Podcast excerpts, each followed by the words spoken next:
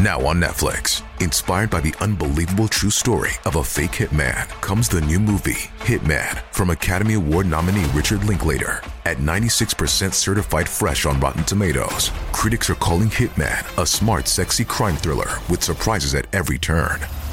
Starring Glenn Powell and Adria Arjona, Hitman. Now playing on Netflix and in select theaters. Rated R. Bueno, esta sí que no puede fallar. Esta canción para la intro 100% te va a encantar, ya verás. Que el crimen no pare, no pare, no. Que el crimen no pare. No pare. Buah, ¿sabes dónde quedaría muy bien esta intro? ¿En dónde? En ningún sitio.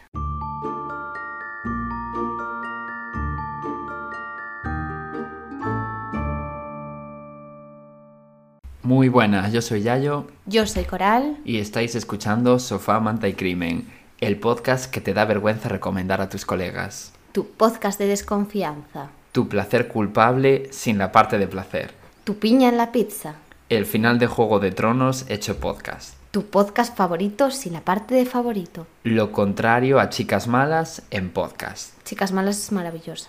Exacto. Bueno, y después de decir todo este tipo de cosas terroríficas sobre nuestro podcast, podemos decir algo que sí que es recomendable de verdad. Ah, sí, ya sé. Ya sabes por dónde voy, ¿no? Sí, el Nestí. Eh, no, Crimify. Ah, vale, es que lo estábamos bebiendo y me vine arriba. Que bueno, para quien no lo sepa, es un juego de mesa. Y consiste en investigar y superar diferentes pruebas para descubrir un misterio. Sí, y podéis comprarlo en la web crimify.me. Además tenéis un suculento código de descuento del 15% poniendo la palabra sofá, manta y crimen. Así todo junto y en minúsculas. Y además envío gratis. Pues sí, y podéis tener una pelea física con vuestros amigos para ver quién descubre el misterio antes. Mi mandíbula no es la misma desde aquel día. Bueno, pues después de todo esto ya podemos empezar con el capítulo. Que por cierto, ¿a quién le toca? Pues según yo, me toca a mí. Ah, El te toca es una ley que hay que respetarla. Claro, es una ley universal de me toca a mí. La democracia española. Exactamente. No, no, es que, que si no que somos animales y ya no respetamos nada. Vale, vale, vale, pues venga. Todo tuyo, Así el que momento. nada, eh, tiro para adelante. Mi caso se llama caso Natalie Good, Me suena.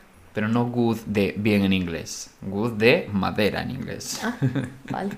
Buen matiz. Ella mm, maneja idiomas.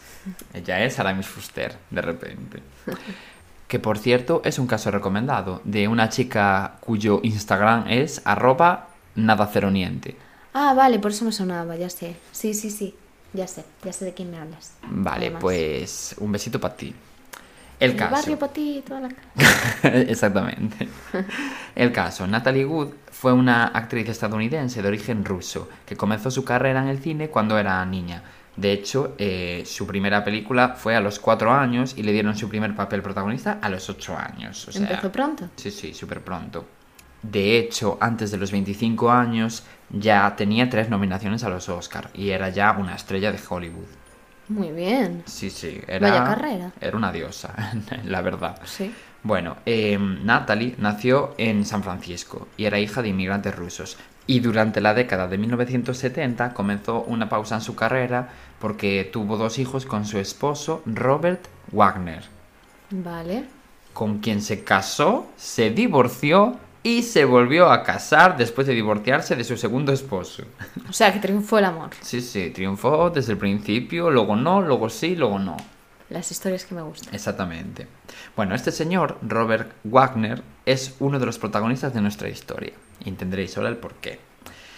Robert, conocido por sus amigos como RJ, RJ o como queráis decirlo, y Natalie habían invitado a un director de cine llamado Christopher Walken, que en este momento estaba rodando con Natalie la película Brainstorming, a pasar unos días de viaje. Vale. El escenario no podía ser más idílico. La invitación consistía en pasar unos días en su yate Esplendor. Vale, yo me apuntaba al plan. Yo también, la verdad. Un barco, yo siempre a favor. ¿Cómo que un barco? ¿Cuántas veces te montaste tú en un barco? ¿Qué quieres, la verdad o la fantasía? La fantasía siempre. Pues infinitas. Tengo uno, de hecho. no, no, eh, ninguna, evidentemente. Vale. Bueno, el caso es que este barco estaba fondeado en la californiana isla Catalina, que era un habitual refugio para los multimillonarios de la zona de Los Ángeles. a nosotros. Exactamente. Además del capitán Dennis Davern, los tres tripulantes de la embarcación eran el glamuroso matrimonio formado por Robert y Natalie y el carismático director Christopher Walken, del que te hablé antes. Eh, Vale. Lo que allí sucedió marcaría a estas cuatro personas para siempre. Ay, Dios. Salieron de Los Ángeles el 27 de noviembre de 1981 y durante ese día y el siguiente los dedicaron a recorrer, bueno, pues varios puntos de la isla de hablé, ¿no?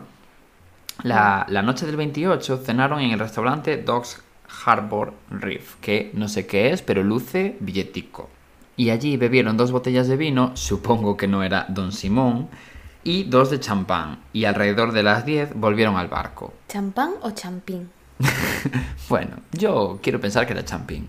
Bueno, pues a la una y media de la madrugada, el capitán y Robert Wagner llamaron a la guardia costera denunciando que Natalie Wood ya no estaba a bordo.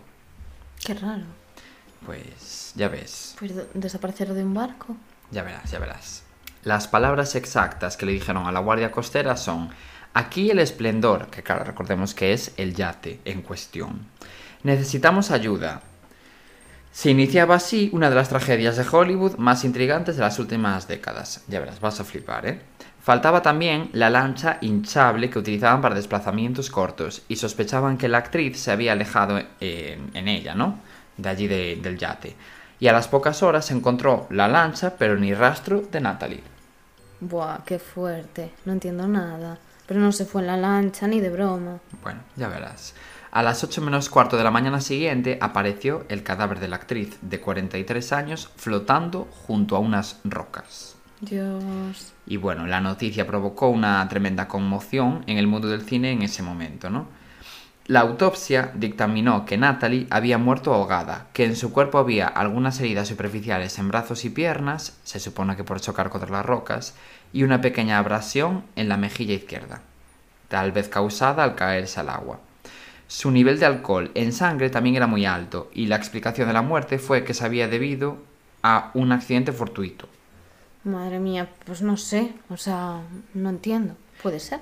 A ver, puede ser, pero si no, no estaría hablando de este caso. Ya. Seguramente. Ya. Se decía que, alterada por el alcohol, Natalie Wood había intentado alejarse en la lancha hinchable, pero tropezó, se cayó al mar e, incapaz de volver a subir y con su chaqueta de plumas mojada sumando peso, porque bueno, antes muerta que sencilla, Dios, y encima literal. sí, Vamos. sí. Y claro, mm, dificultando sus movimientos, acabó ahogándose por el agotamiento y el frío. Mientras tanto, en el barco, el capitán Robert y el director Walken tardaron horas en darse cuenta de que faltaba Natalie del, del barco. Y Robert... No entiendo por qué tardaron tanto. ¿No estaban solos los tres? Estaban, claro, estaban ellos tres y a mayores Natalie. No había nadie más en el barco. Por eso flipo yo también. O sea, no os dais cuenta de que falta uno de cuatro, el 25% de ese barco. Hostia, flipo. Bueno, pues eh, Robert defendió que suponía que su esposa estaba en su dormitorio y no fue hasta que entró allí a la una y media cuando se dio cuenta de que ya no estaba en el barco. Cuando la noticia de la muerte de Natalie se anunció, una mujer llamada Marilyn Wayne declaró ante la policía que ella se encontraba en otro yate muy próximo, a donde se anclaba el esplendor. Según su testimonio, tanto su marido como ella oyeron una voz femenina que gritaba y pedía socorro. Entonces ya flipo, en plan ya pasarán cositas, ¿eh? Ya. E inmediatamente después de ese grito, una voz masculina un poco alcoholizada, un poco pluscuamperfecto se podría incluso decir, eh, respondía, ok, ya vamos a ayudarte.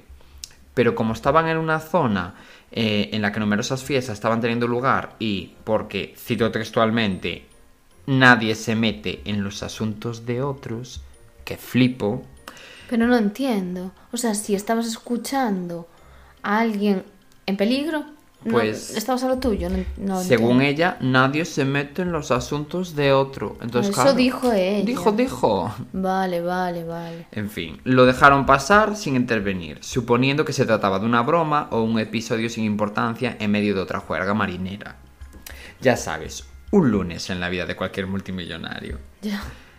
Pero la duda estaba sembrada, sobre todo porque la versión oficial no respondía a la pregunta más importante. ¿Por qué Natalie Wood quiso alejarse del yate en plena noche, sola y encima tomada, como iba?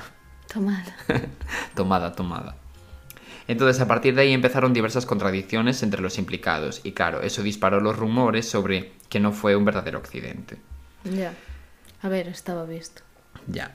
Aunque en un primer momento Robert Wagner había negado cualquier problema durante esos días, acabó reconociendo que entre Christopher Walken, Natalie y él hubo una pelea acerca de la importancia de la carrera profesional frente a la familiar. Robert estaba en su mejor momento profesional gracias a la serie Heart to Heart, pero su esposa, entrando en los 40, estaba lejos de los papeles emblemáticos de su juventud. Aún centrada en la maternidad y en la vida familiar, Natalie sufría ansiedad recurrente y había pasado una fuerte depresión y encima el ascenso a estrella de su marido y el declive de su carrera no ayudaban a su, a su ánimo, claro.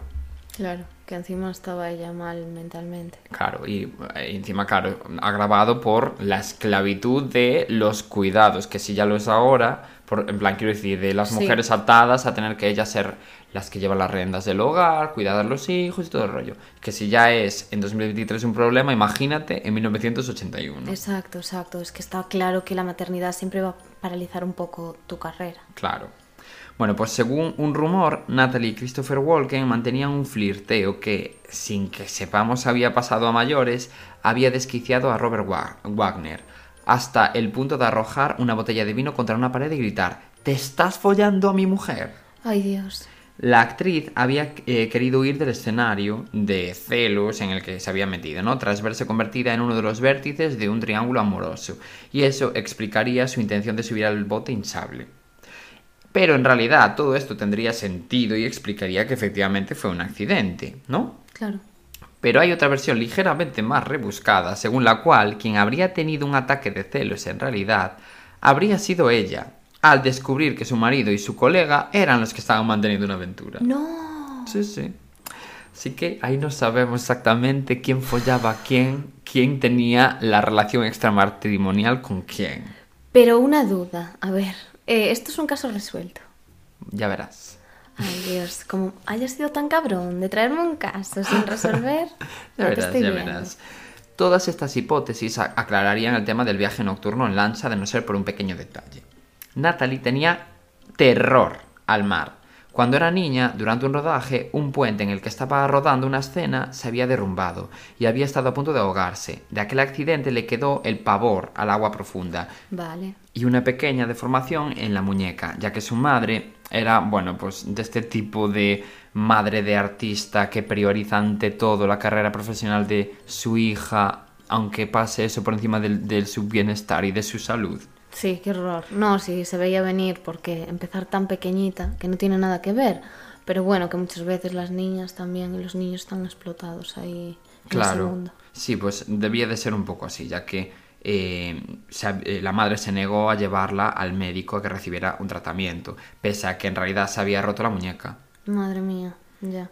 Pues el caso es que Natalie había hablado de ello en varias ocasiones. No tenía miedo a navegar, pero verse sola en las aguas profundas del océano era algo superior a sus fuerzas, con lo cual, claro, no tenía ningún tipo de sentido lo de que de repente se pirara en, ¿sabes? Sí, en un barco. sí. No, no. Si tienes miedo al agua, no te vas así tan fácilmente.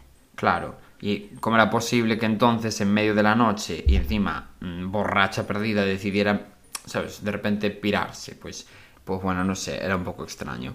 Pero bueno, el caso es que ni Robert Wagner ni Christopher Walken hablaron del tema en los últimos 30 años. De hecho, Robert mm, alguna vez lo puede haber mencionado, pero siempre lamentándose de que mm, de lo que considera un accidente, pero nunca ahondando en el tema y explicando, pues eso, el por qué ella se había ido en- barco, cuando iba al mar, todo ese rollo, ¿no?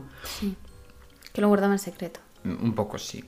Sin embargo, el capitán sí que ha mostrado una actitud bastante distinta con respecto a ellos sobre el tema. Siempre que ha podido, y normalmente previo pago, ha contado su historia, que difiere bastante de la versión original, que incluyendo él habían ofrecido. ¿eh? O sea, quiero decir, eh, los tres habían dicho una versión, ¿no? Al principio, bueno, pues el capitán estaba incluido en esa versión, pero luego con los años, y ya, Ya digo, previo pago, claro, fue cambiándola. Entonces, Vale. Explicó el cambio de su relato por la influencia de los abogados de su entonces todavía jefe, que la habían manipulado, ¿no? Y en esta contradicción y en el hecho de que se haya lucrado, claro, eh, con su implicación en el en este, ¿sabes? En este oscuro episodio, por llamarlo de alguna forma, en- claro, eh, residen las dudas, las principales dudas sobre la veracidad de, de la versión de este señor. Porque, claro, ya digo, en el fondo recibía dinero por ello. Entonces, ¿por qué vamos a fiarnos más que de su versión original? Claro, no, si hay dinero de por medio ya puede cambiar todo. Exacto. Pero bueno, el caso es que esta nueva versión se centraba en una pelea muy violenta y dramática entre, entre el matrimonio de Natalie y Robert, ¿no? Que se vio cortada de pronto con un repentino silencio. Según el capitán, Robert Wagner subió tras ese silencio a donde él se encontraba y estuvo bebiendo con él durante varias horas, hasta que volvió a bajar al camarote en el que había discutido con Natalie, para reaparecer instantes después diciendo que With supply chains becoming more complex, you need to stay on top of the latest logistics developments. So, if you work with logistics, you need the Beyond the Box podcast from Maersk. It's the easy way to keep up to date with everything from digital disruption in logistics to the need for supply chain resilience in today's market. Find out more and keep ahead of the game with the Beyond the Box podcast on logistics insights at maersk.com/insights. ya se había ido. Que claro, debió de ser el momento este en el que supuestamente bajaron a la una y media y vieron que Natalie ya no estaba. Vale, vale, vale. Este episodio se vuelve más sospechoso todavía si es verdad que, como defiende el capitán, Robert no quiso llamar inmediatamente al guardacostas para denunciar la desaparición de Natalie, ni quiso tampoco encender los reflectores del, bar- del barco para buscar a su mujer, escudándose en que supuestamente no quería provocar un escándalo. Chico, ha desaparecido tu mujer y no quieres mover un puto dedo ni avisar a los guardacostas ni poner las luces del barco ni nada para buscarla, por no por- provocar un escándalo. Es que huele a culpable. Es que es un poco raro. A lo largo de los años, el capitán ha sugerido con mayor o menor mm, sutileza, digamos, que Robert estuvo implicado en la muerte de su esposa. Nunca llegó a decirlo abiertamente, en plan de fue él, pero, ya digo, con las versiones que él daba, sugería que podría haber sido él, ¿no? Que lo dejaba caer. Exactamente. Y entonces, claro, la duda razonable siempre estuvo ahí. Hasta que en 2011 se reabrió el caso. Porque, claro, esto ya estaba más que cerrado. Había sido un accidente y punto. Pues en 2011 se abrió. Pero un montón de años pasaron. Claro, sí, sí, como 30 años habían pasado. ¿Por qué se reabrió? Pues bueno, esto ocurrió cuando se hizo público un libro de la escritora Marty Rulli, quien asegura que en la muerte de la actriz, su esposo Robert estaba plenamente involucrado. En dicho libro, la escritora exhibe un testimonio del capitán del yate, quien manifestó a la escritora que Robert había intervenido en la muerte de la actriz, y además lo decía contundentemente. En 2018, de hecho, los investigadores recalificaron la muerte de la actriz como sospechosa, en vez de como accidente a secas. Vale, vale. El propio Robert comentó resignado en alguna ocasión, las personas que están convencidas de que hubo algo más eh, que lo que salió a la luz con la investigación nunca estarán sat- satisfechas con la verdad, porque la verdad es que no hay nada más que sacar, fue un accidente. Punto. Y seguía con su versión Sí, sí. después de los años. Y precisamente como los accidentes son absurdos, ah, eh, bueno, según él, ¿eh? son absurdos, estúpidos e impredecibles, resulta tan difícil conformarse con que ellos son la respuesta a la muerte de una de las actrices más emblemáticas de Hollywood. Eso lo decía él. Sí.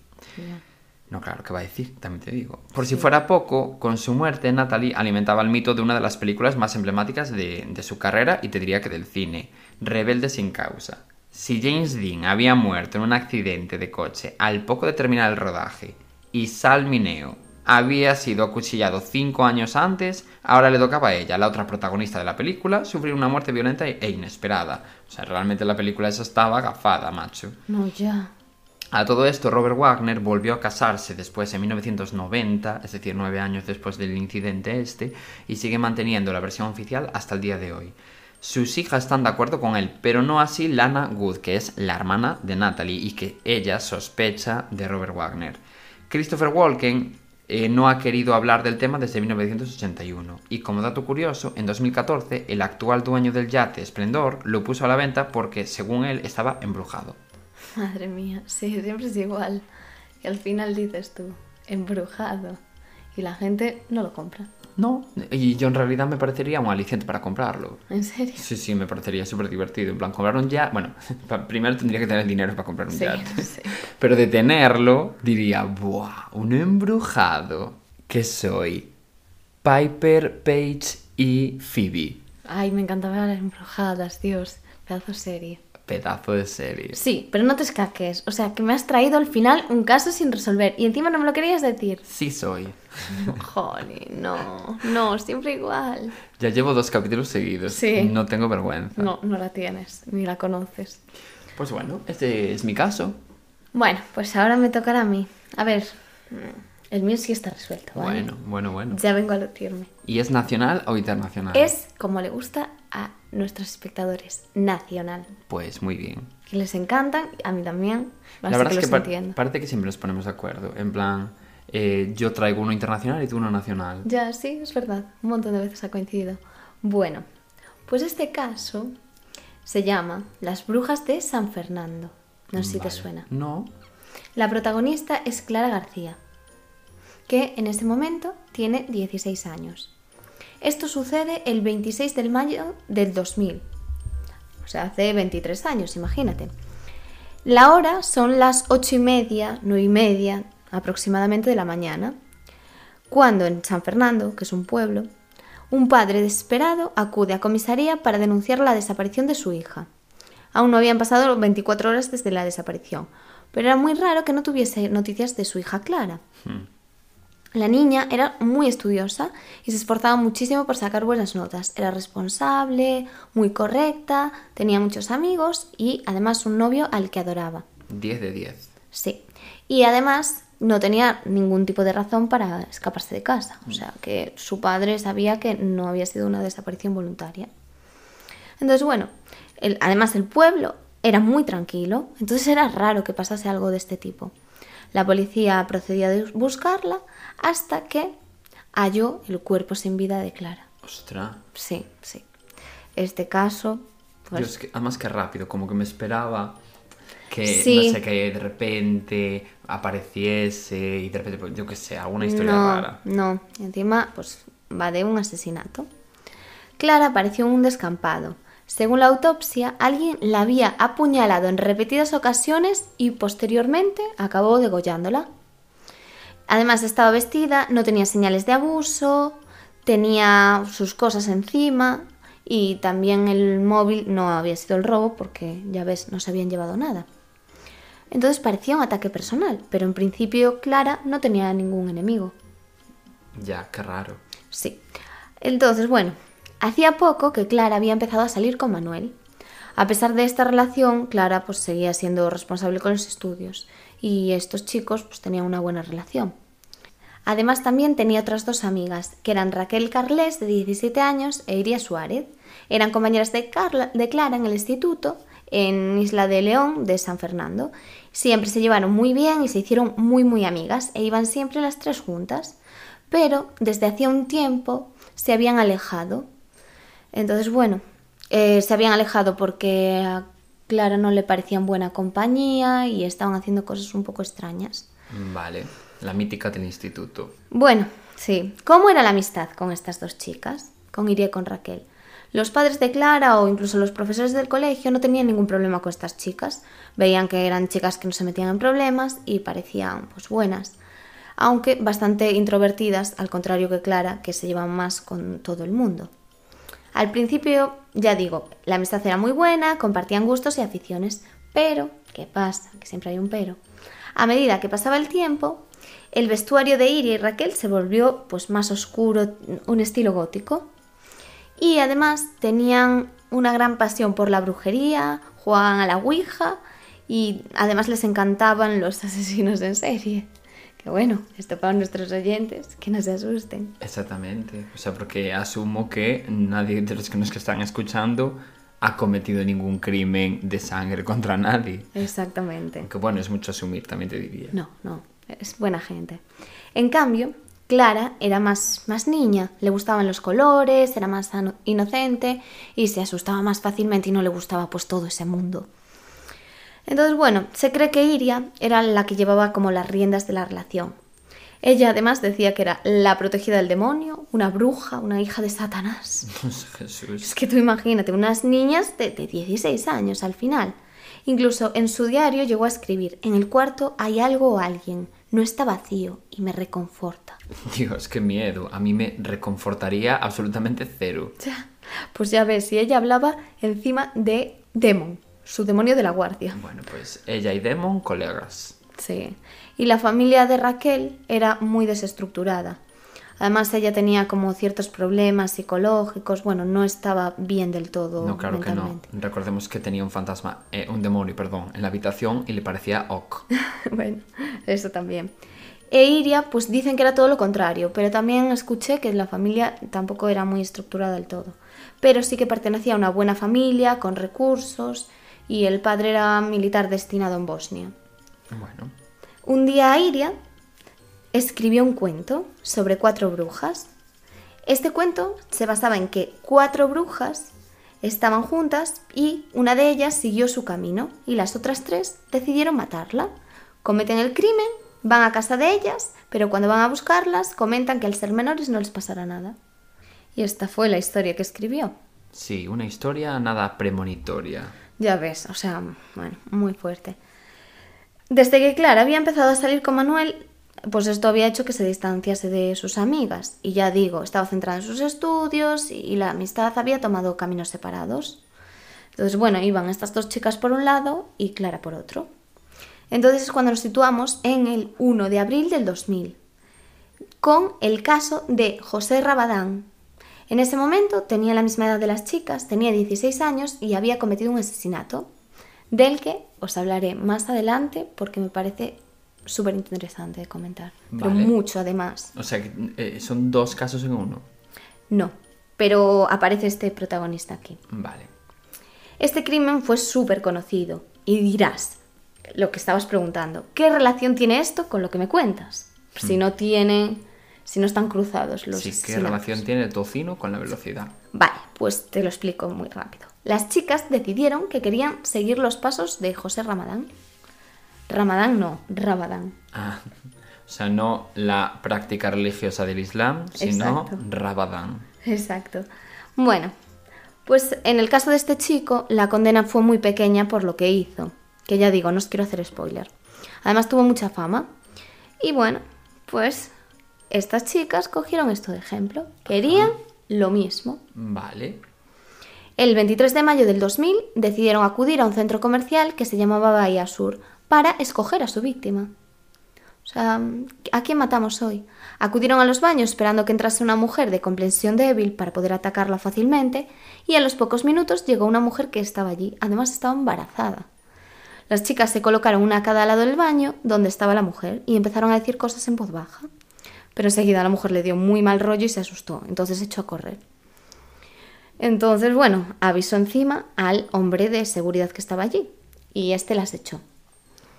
Entonces, al día siguiente, las chicas en el colegio estaban haciendo bromas sobre lo que había pensado, pasado, pero los compañeros creyeron que era una broma. Claro, normal. Claro, yo no los juzgo porque es difícil tomarte en serio eso. Hombre, es que, y menos en el instituto, que, que a ver, dices, esta chavala luce inventing. Sí, y en otros casos aún tú puedes decir, bueno, pues a lo mejor debo de avisar, debo de alertar, pero yo no sospecharía con esa historia tan extraña. Ay, sí, la íbamos a matar. Sí, y tú dices, ah, sí, la mítica. ¿Que Claro. ¿Vas a matar tú a quién? Sí. Pero esto, lo de que las pillaran, no frenó sus ganas de matar. Pensaron cuál sería la víctima perfecta. Y efectivamente, ¿quién era? Clara. Claro. Ahora. Ahora tiene sentido. Ella se había distanciado. Creían que se había distanciado de ellas por un chico. Y encima consideraban que las había dejado de lado. Entonces tenían ese rencor hacia ella. Traición. Sí. Y ella, pues no desconfiaría de ellas. Entonces les parecía muy sencillo y además creían que Clara merecía morir. Entonces lo planearon todo, todo completamente a la perfección. O sea, escribieron completamente todo lo que iban a hacer. De hecho, comentaron pues eso, eh, que la ley del menor sabían que era muy laxa en ese momento. Claro. Y encontraron la policía, más adelante, un artículo en una de las casas de las chicas donde estaba marcada con rotulador esa ley. La pena máxima que podían eh, caerles era de 5 años por ser menores. Mm, Vale, claro, entonces dijeron, bueno, de lo malo, si nos pillan, pasa esto. Claro, y también- Pues flipo con, ¿sabes? Con cómo lo valoraron todo. Todo, todo, o sea, lo tenían medido al detalle.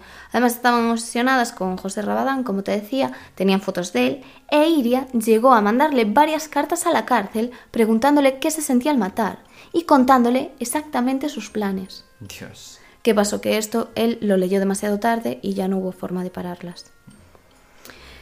En fin, bueno, tenían papeles contando cómo lo harían y hasta las coartadas para luego más adelante no contradecirse. O sea, es que es lo que te digo, Todo al milímetro preparado para, por si las pillaban, por si iba la policía, todo calculado. Qué fuerte.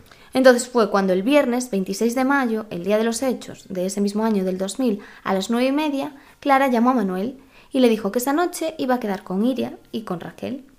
Entonces Clara quería estar con ellas después de tanto tiempo, además les guardaba mucho cariño después de tantos años de amistad y le pareció buena idea el pasar un rato aquella noche con ellas. No, claro, normal. Sin embargo, sí que es cierto que a Manuel no le pareció muy bien porque esas chicas pues le daban mal rollo, le At Evernorth Health Services, we believe costs shouldn't get in the way of life changing care, and we're doing everything in our power to make it possible. Behavioral health solutions that also keep your projections at their best? It's possible. Pharmacy benefits that benefit your bottom line? It's possible. Complex specialty care that cares about your ROI? It's possible. Because we're already doing it. All while saving businesses billions.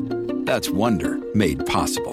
Learn more at evernorth.com/wonder. Hacía muy siniestras, pero por bueno. lo que sea. Sí, sí, pero le dijo que lo entendía.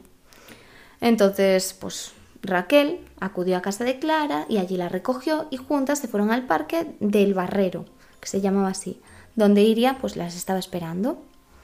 De camino al parque del Barrero se cruzaron con un amigo Gorka y el chico pues contó que la saludó, las vio reírse y que llevaban cerveza, pero fue el último que vio a Clara con vida. Hostia.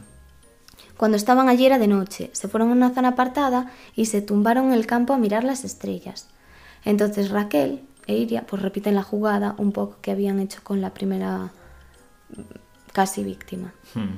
Se pusieron a un lado cada una de Clara y le piden que cierre los ojos y que diga que lo primero que le venga a la mente. Entonces cuando Iria pues empezó a hablar y a estar pues más distraída, Iria sujetó a Clara, le tapó los ojos y Raquel empezó a apuñalarla, pero sin piedad. O sea, la cuchilló 32 veces. Dios. Siempre que pasan esas cosas flipo, en plan, ¿cómo puedes apuñalar 32 veces a alguien, 80 y pico veces, ese tipo de cosas? En plan, es que son muchas veces. Sí, con lo complicado que debe de ser apuñalar. Claro. Pues incluso en este apuñalamiento, en, en medio de todo, cortó a Iria sin querer. Ostras. O sea, en plan de la. Claro, del, del nervio. Sí, y si te parece poco que la apuñalase 32 veces, a continuación le cortó el cuello a Clara. Ah, oh, Dios. Sí, Qué animalada. es que además es lo que decimos siempre, dos personas que se juntan Sí. Y se ponen de acuerdo para cosas. Yo flipo. O sea, tú no te pones de acuerdo con tu colega para ir en bus al pueblo de al lado y estas dos se ponen de acuerdo para asesinar a alguien. Ya, es que es extraño, es que yo estos casos nunca los entiendo. Y encima decían que Iria era como la que llevaba las riendas, pero a la vez fue Raquel la que apuñaló a esta chica tantas veces. Entonces, no sé, esto me parece como complicado que ocurra, pero bueno. Ya. Bueno, y Manuel, como no había quedado con Clara, acudió al parque del Barrero con sus amigos y allí justamente se encontró con Iria y con Raquel, que hacía un rato habían ido a casa a cambiarse, pero ya estaban de vuelta porque iban a celebrar lo que había pasado. Ah, vale, se iban de cañitas. Sí. Y entonces Manuel, al ver a las chicas pero no ver a Clara, le pareció muy raro y les preguntó por su novia. Pero ellas le dijeron que al final que no habían quedado, que Clara las había dejado tiradas. Entonces Manuel se fijó también que había barro en su ropa, pero claro, tampoco le dio más importancia. No, claro, a ver, puede ser de cualquier cosa. Evidentemente. Y al principio la policía, pues creyó completamente que había sido Manuel. Pero al contarle los hechos, la policía fue a casa de Raquel y allí ya empezaron a sospechar. O sea, ya antes de empezar con ellos, la chica pidió ducharse.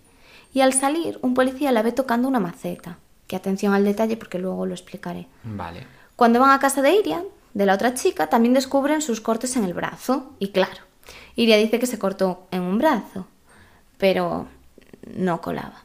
O sea, al acudir a comisaría, las interrogan por separado. Y al ver los cortes, el propio forense descubre que los cortes habían sido hechos con una navaja.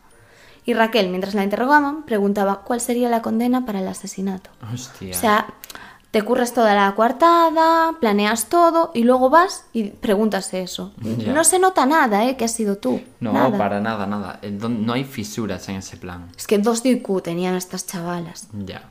Qué rabia. Bueno, los agentes presionaron a Iria porque la vieron como más débil y llegó a confesar.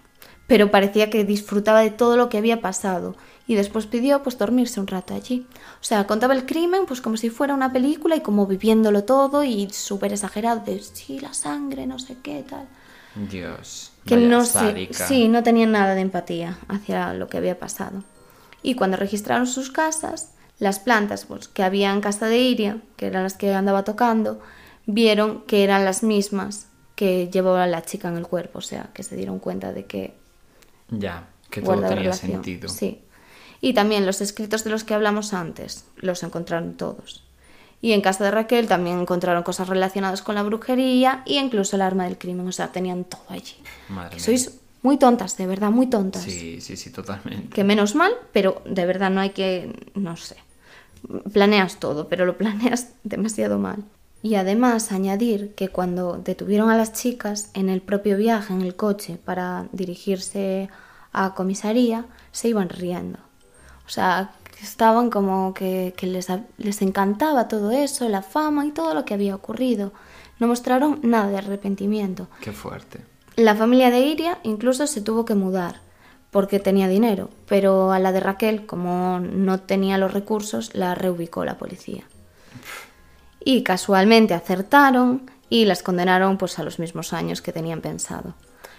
Pero bueno, a partir de este caso la ley pues se endureció un montón, que cosa que a lo mejor no tendría que ser, o a lo mejor sí, pero Sí, no, plan, no debido a, a un caso tan heavy, porque esto ya no es normal. Sí, no, nada, eso es como otro debate aparte, Sí, ¿no? Pero, sí. pero bueno, tal. y al final recibieron ocho meses de internamiento y cinco de libertad vigilada. Y bueno, después de más de 20 años que pasaron de este crimen, que ya fue muy fuerte, que matasen a esta chica, volvió a la actualidad el crimen después de que la BBC publicara que Iria, que estudió psicología en la cárcel, estuvo dando clases a niños. O Hostia. sea, según informaba la cadena de radio y televisión de Reino Unido, la joven había omitido su pasado delictivo para conseguir el contrato en una escuela de Oxford. O sea, ah, imagínate. vale, claro, en Reino Unido. Claro, Vale, vale. imagínate, es que fue muy fuerte. Ya, que además, bueno, mm, claro, es que no sé cómo, cómo funciona allí, pero yo creo que en España no, no puedes dar clase a niños si tienes delitos de sangre o es que no sé cómo va. Sé que si tienes delitos evidentemente relacionados con, o sea, delitos sexuales no puedes, pero no sé si son delitos de sangre o no. Sí, ni idea de cómo funciona la ley allí, la verdad. Bueno, pues el caso es que las dos adolescentes, autoras del crimen, testificaron que habían matado a su amiga para hacerse famosas. El efecto fue el contrario, o sea, realmente Iria se tuvo que marchar a Reino Unido para trabajar e incluso allí tuvo que cargar con el peso de lo que había hecho. Ya. Y en el caso de Raquel, pues estudió peluquería y se echó un novio. Y bueno, las asesinas de Clara cumplieron sus condenas y se alejaron de San Fernando, pues después de todo esto, del crimen que mezclaba celos y rituales satánicos. Para vivir una nueva era. Sí, una nueva era, pero que al final siempre te encuentran. Ya, a ver si está claro. Después de hacer algo así, tu vida nunca va a ser la misma. Quieras tú o lo decidas porque tienes, pues, No, es- remordimiento Claro. o porque te van a encontrar. No, es que eso no se olvida nunca. Nunca. Ya solo, como mínimo, mm, tú a ti mismo nunca jamás se te va a ir de la cabeza eso que has hecho, está claro. Yo creo que no, por mucha poca conciencia que tengas, es complicado. Es que ¿eh? es imposible, yo creo. Sí. Es que es completamente imposible. Y siempre te van a tratar como una asesina, porque en realidad es lo que eres. Ya, ya, ya, ya, ya. No sé, pero bueno, ya digo, estas personas a día de hoy, pues tienen una vida normal. Bueno, pues nada. eh, Es muy fuerte, Es porque muy fuerte. son eran dos Es que, es, es que es heavy como te puedes, lo de siempre, aliar con otra persona para matar a alguien y que encima sea tu amiga del instituto. En plan que vale, ya nos llevabais porque la, la otra chavala se había marcado la mítica de pasar de tu cara cuando se echa novio. Vale, pero nadie merece morir por eso. Sí, no, no, claro. Y además que tampoco es que compaginasen en intereses al final. Eh, Además eso, que quiero decir, la vida os lleva por mm, distintos territorios, mm, ¿sabes? Quiero decir, pues no pasa nada, pero dejáis de ser amigas y ya está. Pero hombre, no sé, es que ponerte de acuerdo con alguien para vamos a clavarle treinta y pico puñaladas y cargárnosla. Sí, pero es que ya ni era eso. Simplemente buscaron una víctima y es- decidieron escoger a su amiga. Es que es muy triste ver un crimen y tú decir, ah, pues venga, lo imito. En plan, sí. ¿Y si... ¿A que no hay huevos? Ah, es que me parece muy heavy. Y eh, entre eso y la, la otra que veía demonios en su habitación y le parecía todo correcto... es Ah, que no estaba sé. encantada con los demonios. Sí, sí, ella era la protagonista de Insidious y le parecía perfecto. Madre mía, qué horror de historias, que me parece terrible. Bueno, bueno. pues este ha sido el capítulo de hoy. Sí, estos son los casos que os contamos y esperamos que nos dejéis vuestras opiniones, a ver qué os han parecido y si os han gustado. Y bueno, Y seguidnos en, en redes, en Instagram, que por cierto vamos a publicar un sorteo eh, de cinco juegos de Crimify. es verdad. Ya vamos a poner en, en, un esto- en una publicación o en un story las, las normas, ¿no? Para participar en ese sorteo. Sí, y os podéis llevar cinco juegos en total, que está súper bien. Sí, sí, sí, sí. Así que nada, ya sabéis, participad y eh, manteneros informados de nuestro Instagram, porque allí pondremos todo. Sí, que el Instagram, por si hay alguien que no lo sabe, una unidad de persona en el planeta, es arroba y crimen. Y si podéis también seguirnos en Spotify, por favor. Exacto. Y bueno, eh, adiós. Esto es todo, chao. Bueno, te vi nada motivado con la canción. Perdona, ¿y me lo dices tú que me tuve que autohumillar ante millones de telespectadores el otro día? Porque tú tenías literal cero compromiso con la performance. Bueno, lo siento, pero podías haberle dado más ganas. ¿Quieres un poquito de batido de plátano? No, no quiero esa horchata chufi que tienes en ese termo.